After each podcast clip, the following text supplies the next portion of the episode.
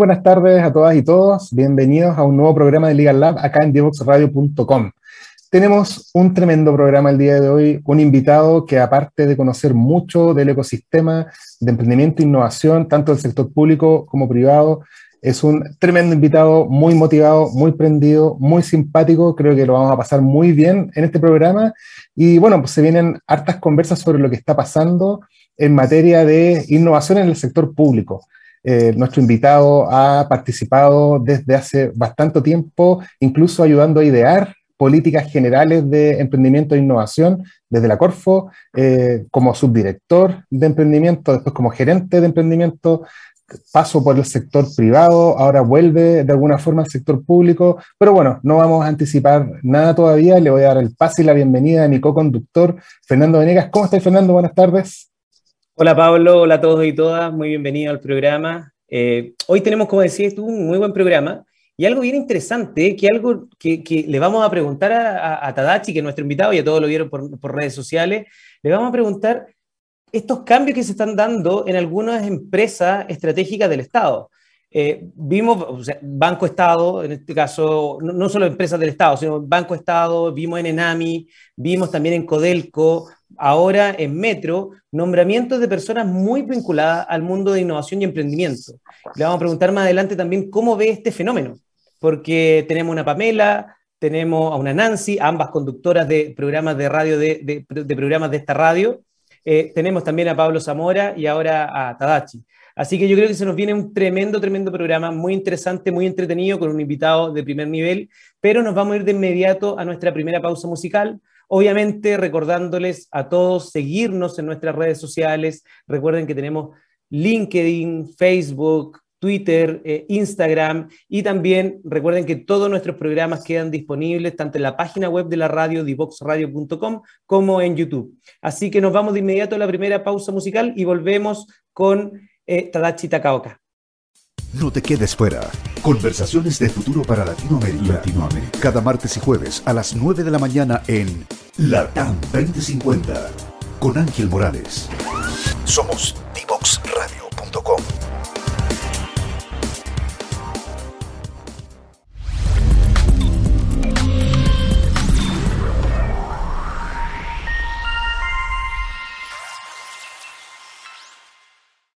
La tecnología está cambiando el mundo vertiginosamente y es nuestro deber ético preparar a todos los estudiantes del país para que desarrollen las habilidades necesarias para desenvolverse en el siglo XXI.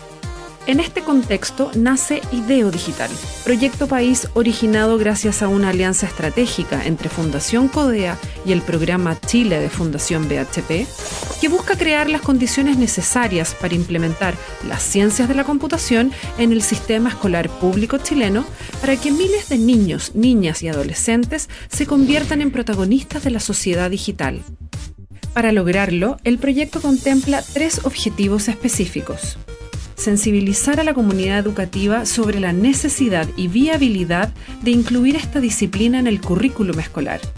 Implementar las ciencias de la computación en el aula a través del desarrollo de cursos curricularizados desde primero básico a cuarto medio, inicialmente basados en code, además de capacitación y acompañamiento a los docentes. Instalar la importancia de las habilidades digitales en las políticas públicas.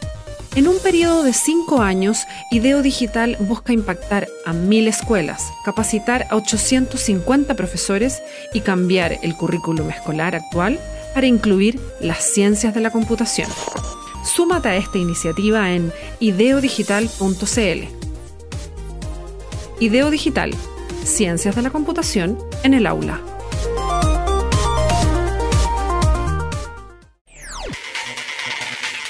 Descubre las alternativas que ofrece el mundo digital para tu desarrollo profesional. Marketing digital, análisis de datos, ciberseguridad, cloud computing y mucho más. Todos los miércoles a las 17 horas junto a Catalina Becio y sus invitados. Solo por divoxradio.com.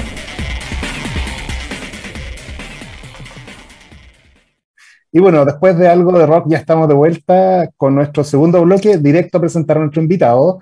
Ya vieron en nuestra publicidad que tenemos de invitado a Tadachi Takaoka. Tadachi es ingeniero civil de la Universidad de Chile, fue subgerente y luego gerente de emprendimiento de Corfo, eh, actualmente director de proyectos en Social Lab y recientemente además designado por el presidente de la República como uno de los miembros del directorio de Metro. ¿Cómo estáis, Tadachi? Muy buenas tardes y bienvenido a Legal Lab, acá en Divox Radio. Hola Pablo, ¿cómo estáis? Oye, feliz de estar con ustedes acá. Eh, nada, pues, eh, un momento bien, bien particular el que estoy viviendo y feliz de estarlo conversando con ustedes, también con Fernando, y, y feliz de compartir un poco cómo ha sido esta experiencia. Oye, y lo hablábamos antes de la pausa. Eh, yo te conocí en los tiempos cuando junto con Inti Núñez estaban diseñando algunas políticas de emprendimiento, el viaje del emprendedor, eh, estaban ahí trazando líneas literalmente en tu escritorio gigante que tenía ahí, pero casi como planos de arquitectura, y ha pasado harto tiempo de esa fecha hasta, hasta ahora, han pasado varias administraciones, de hecho, eh, varios eh, VPs de Corfo, ya vamos a hablar más adelante de eso, y hoy día tú estás en un papel donde literalmente puedes apoyar a, liderar algunos cambios en materia de innovación. Antes de, preguntarte qué opinas de eso y cuál, cómo te sientes, qué tan nervioso estás por eso, digamos, eh, no es el único, eh, no, no, eres el único que está en esto. Está, eh, los nombró también Fernando. yo sumo ahí a Gloria Maldonado en Correo. Mi primera pregunta es esa para ti, para que nos comentes. ¿Cuál es tu percepción de cómo vienen todos estos nombramientos? Pablo Zamoras, Tachi Takaoka, eh, Glorias Maldonado, eh, Nancy Pérez, oye, y así tantos otros que de alguna forma quienes estamos más o menos partícipes de este ecosistema eh, son nombres conocidos y personas que siempre hemos dicho, chuta, si le la oportunidad, cambiarían muchas cosas. ¿Cómo lo ves, Tachi? ¿Cómo te llega esto a ti? Yo, a mí me llamó mucho la atención cuando estaba en plena campaña Boric. Yo, yo particularmente nunca estaba muy metido en política, sin embargo me contactaron para conversar cosas por mi ex rol de gerente en, en Y, y, me llamó mucho la atención que estaba muy a caballo del tema y me dio la sensación de que más que ser algo que venía de los partidos, que, que no es el caso yo creo, venía más de gente como Pablo Zamora que sí estaba participando activamente dentro de ese comando.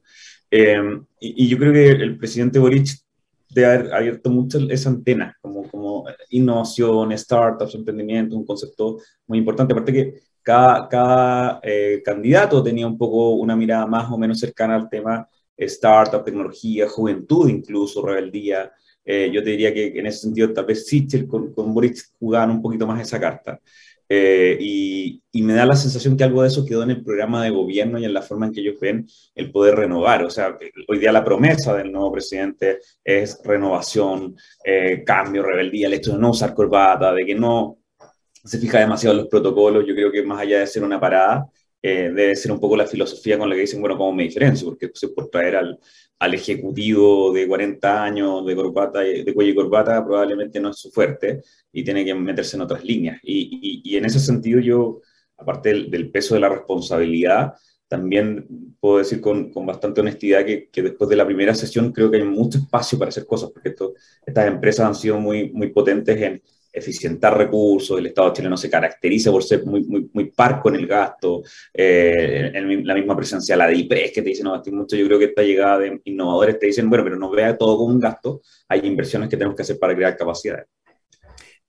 Hola, ¿cómo estás, eh, Tadachi? Ahora sí te saludo formalmente. Eh, y tomando un poco lo que estás diciendo, cuéntanos tú cómo ves, cómo te tomas no, no solo tu nombramiento, sino estos perfiles de, de profesionales jóvenes, profesionales muy vinculados al mundo de la innovación, en este tipo de directorios, que son directorios más tradicionales. ¿Qué crees tú, qué, visión le pueden aportar ustedes con, con, la mirada y la experiencia que ustedes tienen? Sí, mire, yo diría que, o sea, bueno, yo, yo me lo tomé con sorpresa, para serte franco, así como decirte, no, si yo les le contáis fuera de, de cámara de, que, que yo no conocía a nadie con los que viví el proceso de reclutamiento, que, fue bastante rápido, un mes entre que me llamaron y todo el tema, por ende no es alguien, gente con la que tuviera contacto. Eh, en el directorio tampoco los ubicaba muy bien, por ende soy totalmente un outsider para este mundo y, a Gloria y a, y Pablo probablemente les pasó lo mismo, a Pablo tal vez menos porque de haber conocido a la gente en el camino.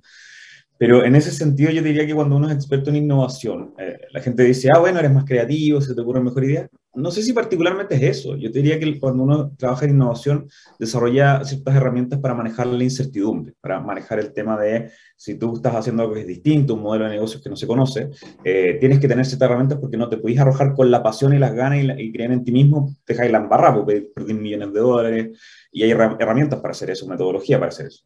Y el otro tema que hacen los innovadores muy bien, yo creo, es el, el de hacer la pregunta correcta, como decir, ¿qué es lo que realmente estamos resolviendo? Cuestionemos cómo hacemos las cosas, más que decir, bueno, sí se ha hecho siempre o, o, no hagáis preguntas tontas, si tenemos que avanzar en otros temas y, probablemente nosotros estamos más acostumbrados a cuestionar. Entonces, eh, con eso redondeo en que en un directorio de este estilo, que, que eh, mis compañeros directores creo que son súper técnicos, ya tienen experiencia en otros directores del Estado, eh, conocen muy bien la maquinaria interna, conocen muy bien el tema del transporte por lejos. Yo no, no, no me considero para nada, ni siquiera algo experto en el tema de transporte, cero diría. Eh, sí, yo creo que traigo mucho este tema de decir, oye, ¿por qué hacemos lo que hacemos? ¿Cuál es la mirada de eh, cómo tú abres el espacio de conversación de lo que se puede hacer de cada 10 años? ¿Cuál es la estrategia de innovación?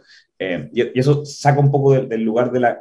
Ser director obviamente nunca va a ser tan incómodo como ser el gerente general, porque, porque el gerente general ejecuta, pero sí eh, es importante sacarnos de esa comodidad de el, el opinador con más, eh, con más información, sino que creo que tenemos que ir un poquito más allá, es decir, vamos a recorrer camino que no sabemos qué va a pasar, no estoy seguro si es que estamos en lo correcto, pero es la única forma que veo de que pase algo distinto. Y, Tadachi, eh, nuevamente también dentro de este rol que vas a tener como director en, el metro, me gustaría también, basado en tu experiencia en Social Lab, como gerente de emprendimiento Corfo, ¿cuáles crees tú que son los grandes desafíos de innovación en, las organizaciones públicas? No solo, no solo en metro, que después nos vamos a profundizar en metro, pero sino más bien a nivel global, en las distintas instituciones públicas. Sí, hay algo que salvó mucho a Chile durante los años de la crisis asiática, que fue el ser muy opteros. De hecho, es un momento en el cual casi que nos ponían de, ejemplo mundial, la DIPRES, eh, toda esta lógica, que no todos los países lo tienen, ¿ah? Que, que, tú presentas los gastos, ¿en qué lo vas a gastar? ¿Para qué lo quieres? En ese sentido, el gobierno de Chile es muy, muy eh, ordenado, muy, muy vigilante. Pero, pero yo creo que es un arma de doble filo y sobre todo en momentos de crisis tú tienes que hacer inversiones para poder crear capacidades, no puedes estar peleando cada peso porque, o decir, mira, si, si no estáis seguros si va a resultar no lo hagáis. Chuta, eso es como lo contrario a la innovación y el Estado es uno de los primeros llamados a hacerlo. Entonces, yo te diría que eso es una primera parte, como que todo gasto se ve, o sea, perdón, todo desembolso de plata se ve como gasto. Eh, y eso no es correcto. Yo creo que hay cosas en las instituciones públicas que deberían hacer. Correos debería invertir en, software o en startups para que la logística aumente brutalmente. Tal vez hay que cambiar la flota, lo cual no, te, no necesariamente te, te, da mayor productividad, pero sí te da mayor sostenibilidad en el tiempo. El segundo tema tiene que ver justamente con lo que acabo de decir, de la sostenibilidad. La, la gente le cuesta ver la sostenibilidad como algo core, como algo central del negocio. Lo ve más bien como algo que eh, es lo que, lo que haces cuando te sobra tiempo, por la buena onda, para maquillarte un poco de, de simpaticón. Pero, pero la sostenibilidad tiene que ver justamente con, eh, al revés, pues decir, mira, tu plan puede estar perfecto, tu, tu producto puede ser impecable y, y tus procesos y tus personas pueden estar súper bacán. Pero siempre hay factores externos, la comunidad, redes sociales, accionistas. alguien te puede derribar tu mono perfecto y, y debería ser lo suficientemente responsable para armar tu plan tomando todo eso en cuenta. Y eso es sostenibilidad al final del día, sin no ser buena onda ni un llamado moralista al tema. Y yo creo que ahí la sostenibilidad también debería ser un hecho importante. La, la falta de estrategia de sostenibilidad fue lo que explotó en octubre del 2019, más allá de como uno lo quiera llamar. Eh, eso es sostenibilidad justamente, de, un modelo como tal. Eh, y el tercer punto y, final tiene que ver con el cómo tú miras una estrategia de largo plazo. El, el, una empresa tiene que tener una estrategia a largo plazo, el, gobierno obviamente también, pero entiendo que es difícil, porque son cuatro años y todo lo que queráis. Pero la empresa es más, o sea, cuando uno se siente como director, sabe que no es un político, sabe que no, no es como, ah, hagamos todo lo contrario que hicieron el resto porque tenemos que demostrar que somos mejores. Nadie ha puesto esa conversación en la mesa. Todo lo que queremos es decir, bueno, si hay que continuar lo que se está haciendo, hagámoslo, pero, pero lo único que te pido es que digamos, ¿para dónde crees tú que va la, micro, en este caso el, metro, eh, en 10 años? ¿La gente va a volver a subirse? ¿Vamos a seguir en este sistema híbrido? Eh, ¿Vamos a tener que encontrar nuevos modelos de negocios? Eh, y, ahí, y ahí hay un tema que yo creo que no, no se da tanto las discusiones, muy orientado a la eficiencia y poco orientado a la proactividad de enfrentar un escenario incierto. Y bueno, pues tú ya trabajaste algunos años en el sector público. Si pudiéramos eh, encontrar un mito que se repite y que mucha gente repite, repite, quizás no solo en Chile, sino que en todo el mundo, este mito de un Estado ineficiente. un Estado poco innovador. ¿Cómo lo ves tú desde adentro? Tú estuviste en el Estado, eh, va, vuelves al Estado de alguna forma y hemos tenido otros invitados que nos han dado su opinión. ¿Qué opinas tú? ¿Es el Estado innovador eh, y puede innovar más? Yo, creo que el Estado es temeroso. Es temeroso de equivocarse, es temeroso de eh, tomar una decisión que a todas luces tenía un, doble filo y en ese sentido es poco innovador, porque hay, actos heroicos, digamos, como Startup Chile, que, que básicamente está, está, está hiperapuesta, porque decir vamos a usar plata de impuestos para traer eh, gente de Estados Unidos para que emprenda en Chile y pagarles todo, era por bajo una locura. No sé cómo el ministro de Economía de ahí, en ese momento, eh, Fontaine creo que era lo pasó, y, y el Nico Estea casi que se tuvo que autoinmolar porque dijo, bueno, si esta cuestión no resulta, yo pongo la cara pero no es común que pase eso. O sea, en el gobierno pasa todo lo contrario, tratemos de apuntar para el lado para, que le caiga a otro, eh, y eso produce una serie de ineficiencias. Ahora, yo, yo, te diría que cuando la gente habla de ineficiencias, tal vez se imagina a un trabajador público flojo, lento, y yo les diría que no. Yo que pasé por Corfo, que, que un poco, un poco de metro en el tema, eh, la gente está lejos de ser floja, está lejos de no estar camiseteada, está, lejos de no entender la responsabilidad que viven. Como en toda empresa de hay gente que no lo hace bien, pero, pero yo diría que son los menos. La ineficiencia viene por otra cosa. La ineficiencia viene dada justamente por lo que decía de eh, todo es un gasto. Así que hágalo con el vuelto del pano, si no, no lo haga. Y eso es, un, eso es una ineficiencia. Entonces, cuando tú sales públicamente diciendo que vaya a gastar millones de dólares en cualquier lado, eh, lo primero que te van a decir desde la opinión pública es, ah, bueno, va a estar plata, pero no hay plata para otra escuela pública en no sé dónde, no hay plata para la micro de mi barrio, no hay plata.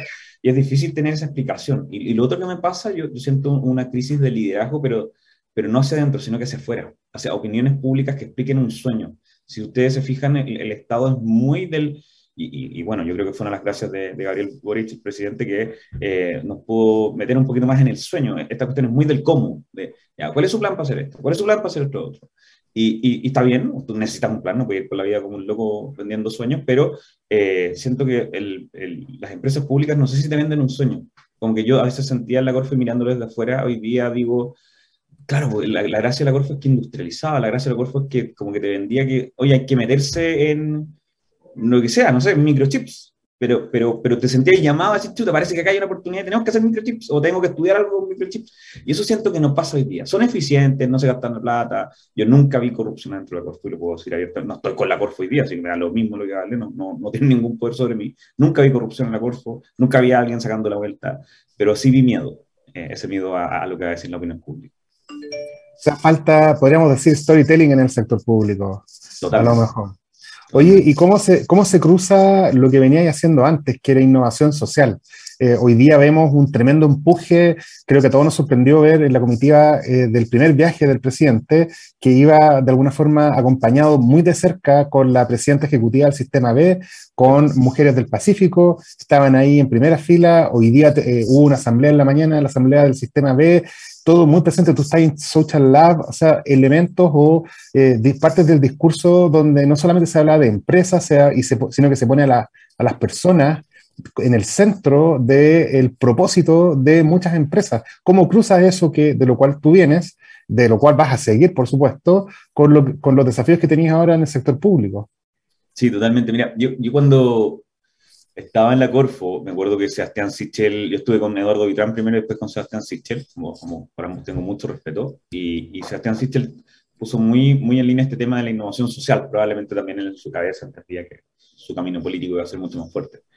Me acuerdo de hecho que, que la gerente de innovación de, de la Rocío Fonseca se, se, metió muy fuerte en el tema, a mí también me pidieron como gerente de emprendimiento que me metiera en el tema, eh, y, y para serte franco, en las conversaciones que teníamos, claro, a, a veces sentía como que a, habían, no había tanta metodología, había nociones, había visiones, y después cuando nos empezamos a meter, y aquí ya hablo a, a título personal, eh, cuando me empecé a meter, no, no, no, no, había tanto espacio en el cual tú dijeras, oye, está súper bien definido la innovación social, está súper bien especificado, así como en, en, en, innovación sin apellidos sí hay, pues está Lean Startup, hay metodología súper clara, y en ese caso no pasó. Y dije, bueno, ¿qué puedo hacer una vez que salí de la Corfo? Creo que lo más responsable en mi carrera es meter, meter más las manos en la masa, y por eso me fui a Social Lab. Eh, y, ahora mirando de atrás para adelante, como contando la historia después, no era raro que nos supiéramos porque hasta el día de hoy estoy seguro que no hay mucha metodología al respecto, ¿no? Es, un tema nuevo. Las primeras veces que se habla de sustentabilidad en el mundo es 1980, o sea, que, que sí, es 50 años atrás, pero en metodología no es tanto tiempo. Em, entonces, lo que me pasó con eso fue que en, hoy día, más, maduro, entendiendo bien de qué se trata, entendiendo bien los matices que tiene detrás, eh, yo te diría que fue clave para entender que la innovación social no es solamente la situación de pobreza o, y no es donar, es como tú piensas un negocio, es como tú piensas un modelo de negocios de tal forma que realmente produzca un cambio, justamente por esta vía de sostenibilidad. Y, si algo aprendimos en, en, en, en, todos los años que llevamos de capitalismo, sin, sin quererme poder político ni atacar ni tirar ningún dardo, es que el PIB alto no es la única variable que tienes que mirar si quieres mantener un país, si quieres mantener la economía, si quieres mantener un sistema que, se resuelva. De hecho, un caso de innovación social bien o, de contraejemplo de innovación social es que em, el, gobierno de Estados Unidos, al ser tan, tan pro libertad, que, me parece un bonito discurso, pero que trae sus consecuencias, eh, cuando todos eligen en qué emprender, el software es claramente mucho más barato y mucho más escalable, y todos se tiraron para allá y dejaron medio votado el tema de energías renovables y sobre todo energía solar que se habían metido bastante fuerte. El, producto de eso, hoy día China les quitó el mercado totalmente, China agarró integralmente todo el proceso, que tenía un gobierno un poquito más central, que, que les dice, oye, métanse en esto, lo voy a subvencionar. Eh, y, los tienen en jaque, porque dicen, ¿qué pasa si el día de mañana efectivamente la energía solar se vuelve la dominante y no nos quieren vender, o nos la quieren vender al, al triple precio? ¿Qué vaya a hacer? Entonces, ahí te das cuenta que la innovación social no, no es solo, porque es una cara ir a donar o ir a trabajar, es también una mirada de cómo tú, es más difícil de, definir, pero cómo tú resuelves desafíos que te van a permitir subsistir como país, como sociedad, eh, como entidad a futuro. Y yo creo que eso es súper relevante hoy día en esta discusión más compleja. Hoy Tadachi se nos fue volando este primer, primer bloque de entrevista, así que nos vamos a ir de inmediato a nuestra segunda pausa musical y retomamos la entrevista contigo porque se nos vienen varias preguntas más. De hecho, te voy a dejar plantear inmediato la pregunta con la cual vamos a empezar la siguiente bloque. ¿Cómo tomas tú la llegada de eh, el nuevo VP de Corfo? Te la dejo ahí y volvemos de inmediato. Así que nos vamos a la siguiente pausa musical y ya estamos de vuelta en eh, Legal Lab. Divoxradio.com Codiseñando el futuro.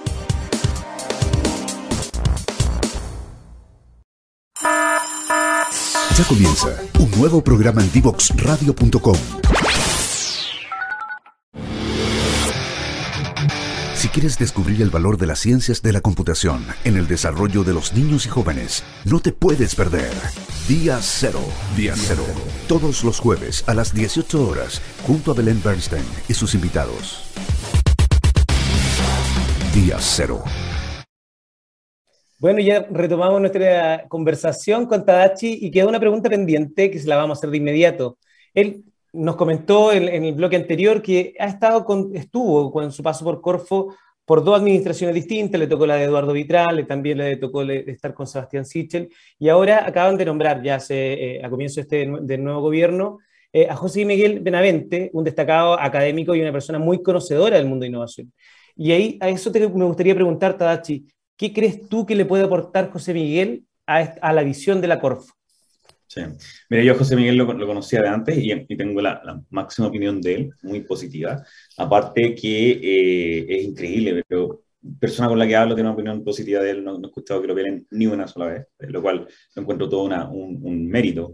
Eh, él es muy conocedor de modelos de, de políticas públicas, él es muy lector de paper académico, escribe un libro muy, muy, connotado, estuvo en el gobierno de Bachelet, entiendo, ayudando como este modelo, de, justamente como se llamaba su libro, la otra economía, que fue uno de los primeros que entendió esta lógica de, de las políticas públicas desde otra mirada. Ahora, creo que tiene grandes desafíos. Yo creo que la, la, la Corfus tuvo un, momento bien duro los últimos dos años, no, no había un liderazgo que, que, fuera tan acabado en el conocimiento de la Corfo, lo cual siempre trae, eh, desde el punto de vista del vicepresidente, que, que siempre trae eh, consecuencias de velocidad. Y, y, también uno se da cuenta la, la, la, importancia de la Corfo, porque yo creo que afectó el ecosistema en, en términos de, de, de qué tanto se podía hacer. Y, por otra parte, yo creo que José Miguel Benante con el equipo de gerentes que tiene hoy día, que, es bastante bueno, eh, creo que tiene grandes oportunidades de hacer cambios. Lo que, lo que sí, y él, también lo, lo, ha dicho, es que, claro, él, siempre ha estado desde, desde, lo teórico y consultoría y hoy día le, le toca tomar el volante. Eh, yo creo que tiene más carrete, carrete más que suficiente como para hacerlo bien y, inspirar a la gente y llevarla en una dirección correcta, eh, pero va a ser un reto para él. El, tomar el volante es muy distinto que estar de copiloto y decirle, oye, doble, vaya, mira, acá, oye, fíjate en eso. Eh, y, pero le tengo toda la fe del mundo. Y Tadachi, va, Fernando, te, te, quité la pregunta porque es muy buena la pregunta, así que... No, no, Tadachi, con tu visión de ecosistema, eh, nosotros, más que nada a nivel personal, me, ha tocado trabajar un poco con, con la Armada eh, para insertarse más, de forma más decidida en el ecosistema de emprendimiento, a través de este desafío Avante que han estado haciendo. Pero, esta opinión personal, la defensa de nuestro país ha sido un gran ausente en muchos casos, eh, de manera sistemática me refiero, como institucionalidad, en el ecosistema de innovación. Y muchos otros ecosistemas sí tienen un rol más protagónico. ¿Cómo ves tú ese rol de la defensa, sobre todo con esta nueva mirada? Esta es la mirada de este, de este, nuevo Chile que se está construyendo también. Sí, yo creo que hay un tema de timing ¿eh? y también de historia. Eh, y también es una opinión personal, como bien dices, pero el, como, bien, como bien dice Fernando, hay países que basan su innovación en la Armada, o sea, en el ejército en general en las fuerzas militares, digamos. Estados Unidos el caso más conocido, DARPA o ARPA, con los dos nombres se le conoce, para, que es como la génesis de este modelo de Silicon Valley, la innovación abierta, eh, el gobierno financiando y, la historia que probablemente muchos de los que nos escuchan saben, pero, pero lo resumen rápido es que la conjunción entre financiamiento público, startups y desafíos militares, eh, que dan también un espacio donde experimentar, fue el que se construyó y se aceleró la, innovación tecnológica de los últimos eh, probablemente 100 años. Eh, es la misma historia un poquito de Israel, es la misma historia de algunos países europeos. En el caso, pero también tenemos que pensar que esto en los años 70-80, donde las posibilidades de guerra eh, de, Estados Unidos de haber venido saliendo de Vietnam, la Primera y Segunda Guerra Mundial no te parecían tan lejanas, 1945 no estaba tan lejos, y, y, tú sentías que tenías que, que, que, los militares, y aparte los militares eran un poco em, lo las víctimas de la historia, pues, o sea, la cantidad, todo el movimiento hippie viene con, con, con, jóvenes que habían mandado a la guerra, sobre todo gente de color, sobre todo gente que, que no tenía tantas lucas y, y que volvían traumatizados. Había toda una mirada de quiénes eran los militares y, la, y, la, y las fuerzas de, de, ese estilo que, que tú sentías como empatía con ellos. El caso chileno, por, por, temas históricos, es al revés. O sea, uno siempre, siempre ha sido cuestionado de las fuerzas militares, últimos años ha sido súper mal visto el, rol que han jugado desde ciertos temas, independiente que uno tenga o no tenga razón. Eh, la opinión pública es muy dura con ellos y, no, no, es un espacio en el cual se genera esa empatía como para atraer emprendedores, ni tampoco es un, es un nicho eh, más allá del, del, tema moral o emocional, no es un nicho donde tú digas, oye, acá hay mucha plata en la cual yo podría meterme y vender cosas, a diferencia de Estados Unidos que gasta millones y millones de dólares. Entonces yo diría que hay cosas de, de, base y, y, también cosas de contexto que hacen que la historia sea muy distinta. Dicho eso, yo sí creo que es un espacio de innovación. Yo sí creo que es un... No porque queráis armar una bomba para ir a atacar a otro país y, sacarle la mugre, digamos, sino que porque creo que es un espacio en el cual hay mucho conocimiento que no está en otra parte. Eh, temas de liderazgo, temas de jerarquía, temas de eh, eficiencia, velocidad con la que tienes que actuar, eh, que, que, solo ocurren en, esa, en esos lugares. Oye, Tadachi, si tuvierais el, el, el, ¿cómo se llama? La posibilidad de, de, agarrar el DeLorean y viajar al pasado y decirle al Tadachi de hace 10 años, eh, Tadachi, oye, ¿sabes qué? Vaya a hacer tales y cuales cosas ¿cuáles cosas le diríais al Tachi de hace 10 años? Oye, no las hagas, y cuáles diríais, eh, ¿sabes qué? Ándate por acá, refuerza esto. Yo sé que hay un, hay un principio que tú me vas a responder porque que conozco tu, tu, ética de que eh, incluso las cosas que uno hace mal ayudan a que uno sabe lo que es hoy día, pero, pero estamos aquí en ciencia ficción. Sí. Eh, bueno, lo primero es compra bitcoins, pero aparte de eso, aparte de eso, eh, nada, yo, creo que hay cosas positivas, yo te diría que es, em, eh, déjate llevar un poco por, la, por, por este hilo, digamos, el hilo de, de, haber sido emprendedor, el hilo de haber sido gerente aceleradora. Yo creo que en mi caso fue muy bueno ser siempre cabeza de ratón, que que yo me llamaba gente general 25 años, pero en verdad éramos tres pelagatos en una sala, tratando de salvar el club de innovación de ese momento, ideas mucho más grandes, eh, y, y, nada, no cachaba nada, pero era muy metódico, como muy, muy pegado al libro. Nunca, nunca fui choro, al contrario, yo creo que era temeroso y dije como ya, voy a hacer lo que dice el libro porque no cacho nada, como que siempre tenía conciencia que no cachaba nada. Eh, y, eso salvó la empresa, yo creo, en ese minuto. Y, ese, y ese hilo, yo creo que hoy día cuando miro mi currículum, es como, oye, bacán, como que logré una profundidad eh, no menor.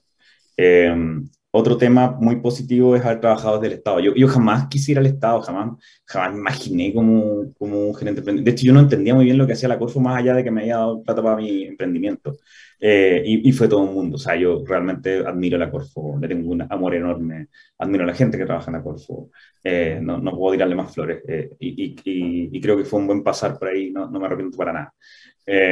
y, otro tema también es el, el hecho de tal vez al partido un poco antes, el, eh, pero, pero me, me, gustó mucho el, poder comunicar. Siento que tengo un rol muy importante como de, de, evangelizador de la innovación. La gente siempre destacaba en la Corfu y ahora fuera de, de explicar en fácil cosas difíciles. Y, y, y, creo que me demoré en darme cuenta de lo elitista que es la innovación en, en, todo el mundo, ¿ah? no solo en Chile, sino que palabras raras, el, que aprendelo en el diploma o en el máster, que lee el libro en inglés, eh, y eso va dejando inevitablemente a la gente afuera. O sea, la cantidad de startups en el mundo es como un 5%. Uno, uno lo habla acá como si fuera la mayoría, pero es mentira. somos una minoría que debería ser mayoría. Y la innovación debería ser una capacidad más transversal. Y aprovecha, aprovecha de pasar el dato a tus redes sociales, donde pasáis el, el, tip del día con Tadachi, el libro de Tadachi.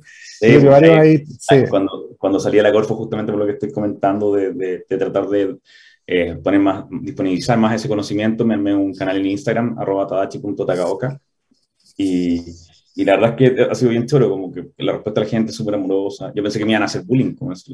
Que había en el compadre ex gerente que, que, rechazaba a todo el mundo y que ni siquiera está emprendiendo y acá venía a decirle que yo venía preparado que me hicieron bolsa. Pero al contrario, la gente lo, agradeció caleta, son súper amorosos, súper amañadores. Eh, yo, yo, creo que la gente se toma muy bien las buenas intenciones, me, me, sorprendió realmente. Y, y aparte aprenden, como que me he sentido muy, muy, muy respaldado también a nivel técnico del conocimiento. Eh, dicho eso, cosas que creo que debería haber hecho antes o, que debería haber hecho de otra forma. Eh, innovación social yo creo que no lo entendí por un buen tiempo y debería haberlo entendido antes cuando estaba en el gobierno. Debería, entendido, debería haberme metido más rápido a eso. Eh, también el, el, hecho de no haber percibido que eh, siempre uno se pone prisiones mentales, como bien decía tú, Pablo, yo, yo, soy muy de la idea de que todo ocurre cuando tiene que ocurrir, pero, pero dicho eso, hubiera sido mucho más eficiente, que en algún minuto mi señora me metió un Inception, me regaló el libro este del de, Club de las 5 de la mañana, y día me levanto todos los días a las 5, y, y, eso me ha permitido leer, no sé, por el 2018 leí 8 libros en todo el año, lo cual no está mal por el promedio chileno, pero está lejos de ser alguien que pueda profundizar, y ahora leo 27 al año, y quién sabe cómo voy, voy en este tema. Y, más allá de jactarme de eso, el tema está en que me permite tener reflexiones que antes no podía tener y que hubiera sido muy buenas tenerlas en el momento en que tenía el, control remoto en la mano. Ahora, no, no, por, no por eso quiero decir que lo hice horrible, ni, ni mucho menos. Yo creo que tuve, una buena carrera en la Corfo, pero, pero mi mensaje para el resto eh, es que uno siempre se pone trabas mentales, es decir, es que no puedo leer porque estoy muy ocupado. Bueno, tal vez si ha sido algunos cambios, un poco drásticos, pero cambios, eh, tal vez lo puedes hacer. Eh, y otro tema que me pasó también, que creo que, que podría haberlo hecho antes, que creo que siempre me tocó ser muy joven en, en cargos como a veces más importantes que otros. Club de Innovación no, no, no, era particularmente importante, dado que era un equipo chiquitito y que estaba quebrando, pero sí era choro ser gerente general a los 25 años y que te pagaran un sueldo. Eh, y, y, siento que eso, de alguna forma, mi ego fue como, ah, ya, yo soy el gallo que hace la diferencia. Y eso es un error uno no es el que hace la diferencia, lo que hace la diferencia es el equipo. Entonces, aprender a trabajar en equipo y sobre todo que antes de Corfo, que manejé 50 personas en el equipo, eh, yo a la Corfo llegué con 30 años como subgerente, era, bastante joven, eh, y, solo venía a manejar un equipo de 6 personas, eh, pero sí conocía mucho mi tema, por eso estaba ahí. Yo creo que me tomó un tiempo aprender a, colaborar, me tomó un tiempo aprender a confiar en otros, y, y hoy día ya lo tengo más internalizado, pero me tomó ocho años aprenderlo bien y, creo que debería haber sido un poco más, más rápido en eso, controlar mi ego, de, decir, oye, acá todos son tan capos como tú, tú no eres ninguna maravilla particular, eres bueno, pero no eres ningún gallo así como que se puede echar el hombro todo. Así que ese fue como un proceso bien importante para mí también de entender de, que es importante la red, más que, más que tú solo como, como Rambo en la guerra. Oye, ¿y qué te pasa cuando ves, por ejemplo, que hoy día, por necesidades de cambios de ciclo, cambios de prioridades, programas que tú lideraste súper históricos, como que quedan en el camino, los SAF, por ejemplo? que, hoy día están súper de capa caída? ¿Cómo ves el rol de las incubadoras y aceleradoras? Y si tú fueras, de alguna forma, tuvieras ese, ese poder de, ahora te, vamos a sacar a José Miguel Benavente, que no se enoje, tú dijeras, tengo que generar algunas políticas acá, ¿por dónde tiraríais líneas para, para seguir potenciando el trabajo de la Corfo? Sí. Bueno, en ese caso en particular del SAF y, las incubadoras aceleradoras, yo creo que, de hecho, yo viví una evaluación que, que fue bien... Eh, friccionada. Y cuando hablaba con Inti Núñez o, con el que fundó el modelo del SAF, que Adrián Maguenzo, que está en el BID, eh, claro, siempre fuimos súper críticos del modelo de evaluación que tiene la, la DIPRES. Es muy, como decía antes, de peso entra, peso sale. Y, yo creo que cuando armáis políticas públicas de innovación no, no, no, puede ser medido tan así. Eh, porque aparte, ponte tú, probablemente te va a dar más, que es más barato, la matemática te va a dar que es más barato eh, darle la plata a la gente directamente que poner una incubadora o aceleradora entre medio.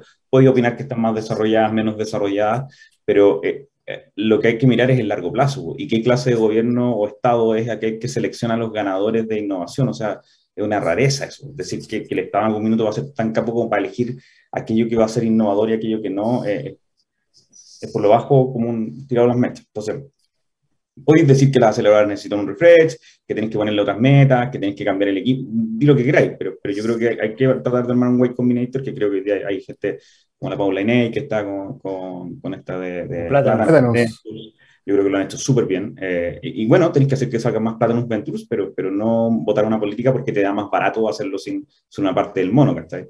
Pero dicho eso, eh, yo tenía harto esta reflexión y yo, yo, creo que algunas cosas quería. El, el, justamente por la historia que contaba desde Estados Unidos, que se está quedando fuera del, del, tema de, del solar, digamos.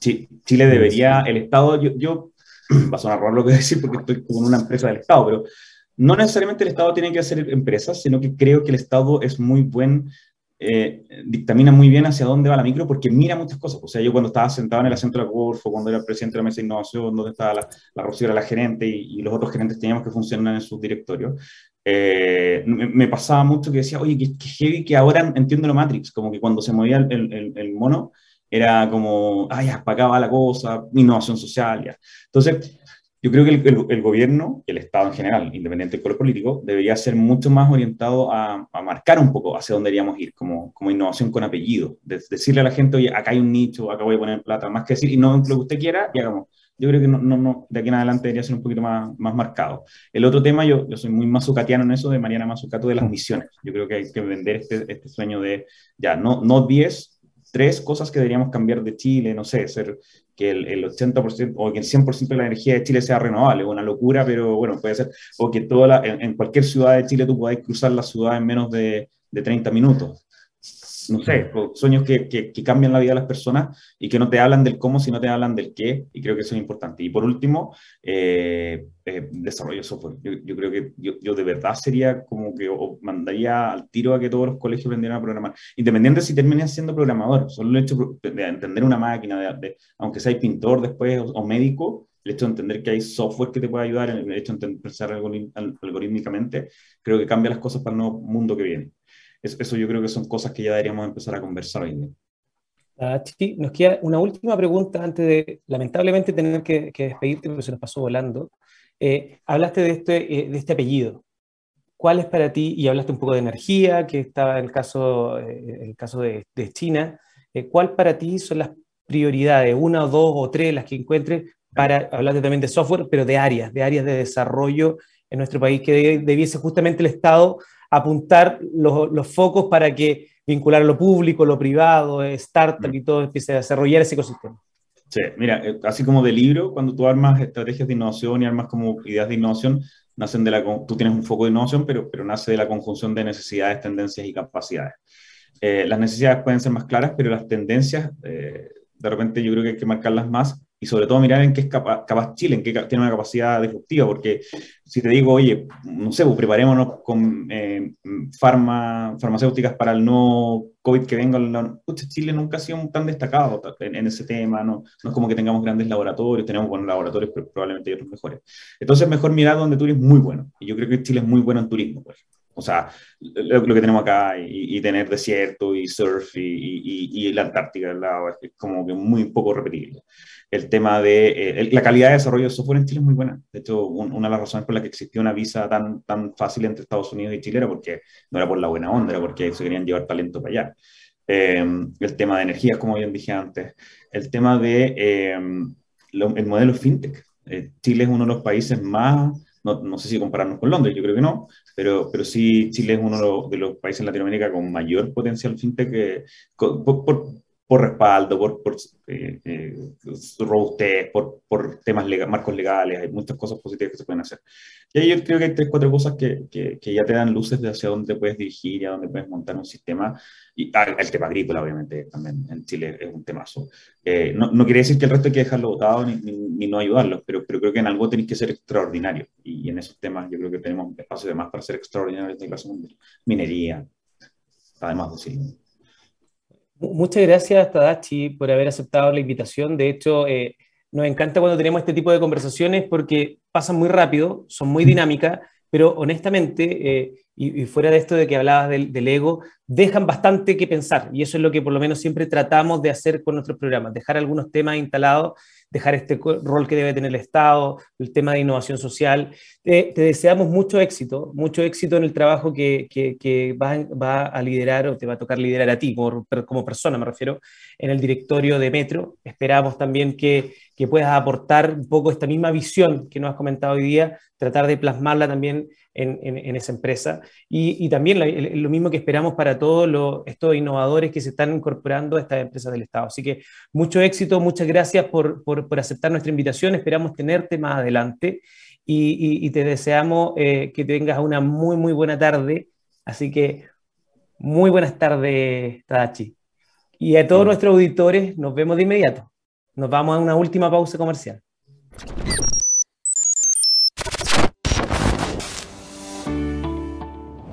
Hola a todos y todas, soy Mauro Neves, presidente de Escondida BHP. Durante el último año, el uso y la comprensión de la tecnología han generado muchas oportunidades de trabajo, claves para lograr el progreso, la competitividad y la equidad de oportunidad en nuestra sociedad. Sabemos que la tecnología seguirá cambiando en el mundo laboral, no solo en la industria minera, sino que en todos los tipos de trabajo y sectores productivos. Ante esto, uno de los desafíos más importantes que tenemos como industria es el entrenamiento de personas en habilidades digitales de nivel superior, como el análisis y modelamiento de data. IDEO Digital es un proyecto país apoyado por la BHP Foundation que nace para responder a esta necesidad. Gracias a esta iniciativa podremos contribuir a cerrar las brechas en la calidad de la educación y sintonizar con los desafíos del siglo XXI. Hoy tenemos una oportunidad única de transformar el sistema y de preparar mejor a la generación de estudiantes que viene. De esta manera, con el aporte de todos y todos, contribuiremos a crear sociedades más equitativas y justas. Y en el caso de nuestra compañía, contribuiremos a construir un mundo mejor.